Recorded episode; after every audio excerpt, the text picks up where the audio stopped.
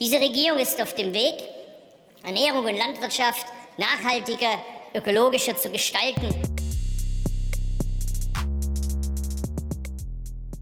Heute sprechen wir eigentlich über die Ausrede eines einzelnen Mannes und auch darüber, was ihr tun könnt, um diese schrecklichen Vorgänge zu beenden.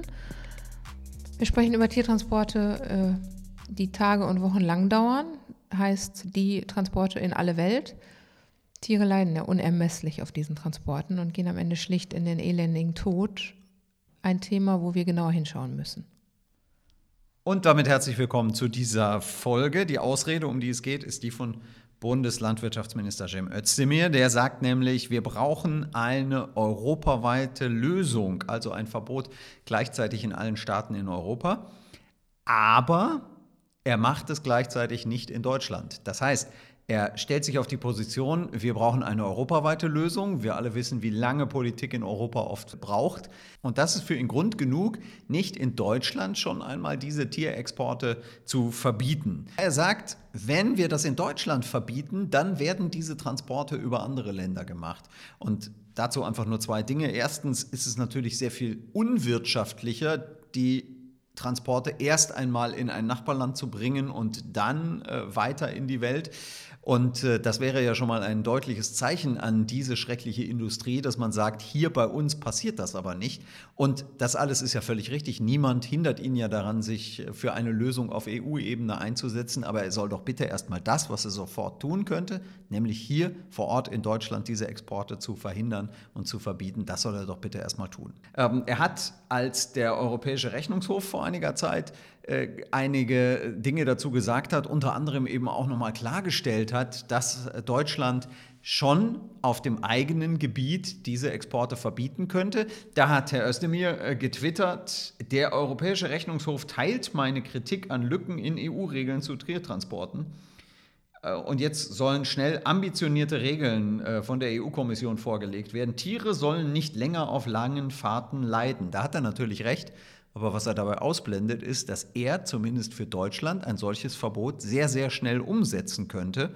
Und die Argumentation, äh, wir müssen das auf der EU-Ebene machen, heißt natürlich nicht, dass er nicht gleichzeitig für Deutschland dieses Verbot schon mal machen könnte und damit auch mit gutem Beispiel vorangehen kann. Gestern wurde in Aurich ja gegen Tiertransporte demonstriert und viele Organisationen waren dabei. Und das weil Aurich ein wirklich trauriger Hotspot ist. Von dort gehen regelmäßig Transporte nach Nordafrika ab. In vielen anderen Bundesländern wird so etwas längst unterbunden. In Aurich nicken die Behörden das aber noch ab.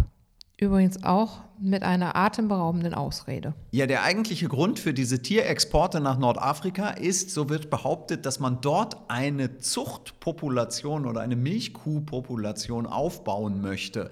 Jetzt muss man dazu sagen, dass diese Milchkühe, die für ähm, Norddeutschland gezüchtet werden, in diesen klimatischen Bedingungen mit 40 Grad im Sommer, mit sehr viel weniger Wasser, mit nicht dem entsprechenden Raufutter überhaupt keine vernünftige Milchleistung geben können. Das heißt, selbst wenn man man das wollte, ist das der völlig falsche Weg, äh, dort eine äh, Milchkuhpopulation aufzubauen. Und äh, das untrügliche Zeichen dafür ist, diese Tierexporte gibt es seit über zehn Jahren und es hat sich seitdem an der Milchproduktion in den dortigen Ländern nichts verändert.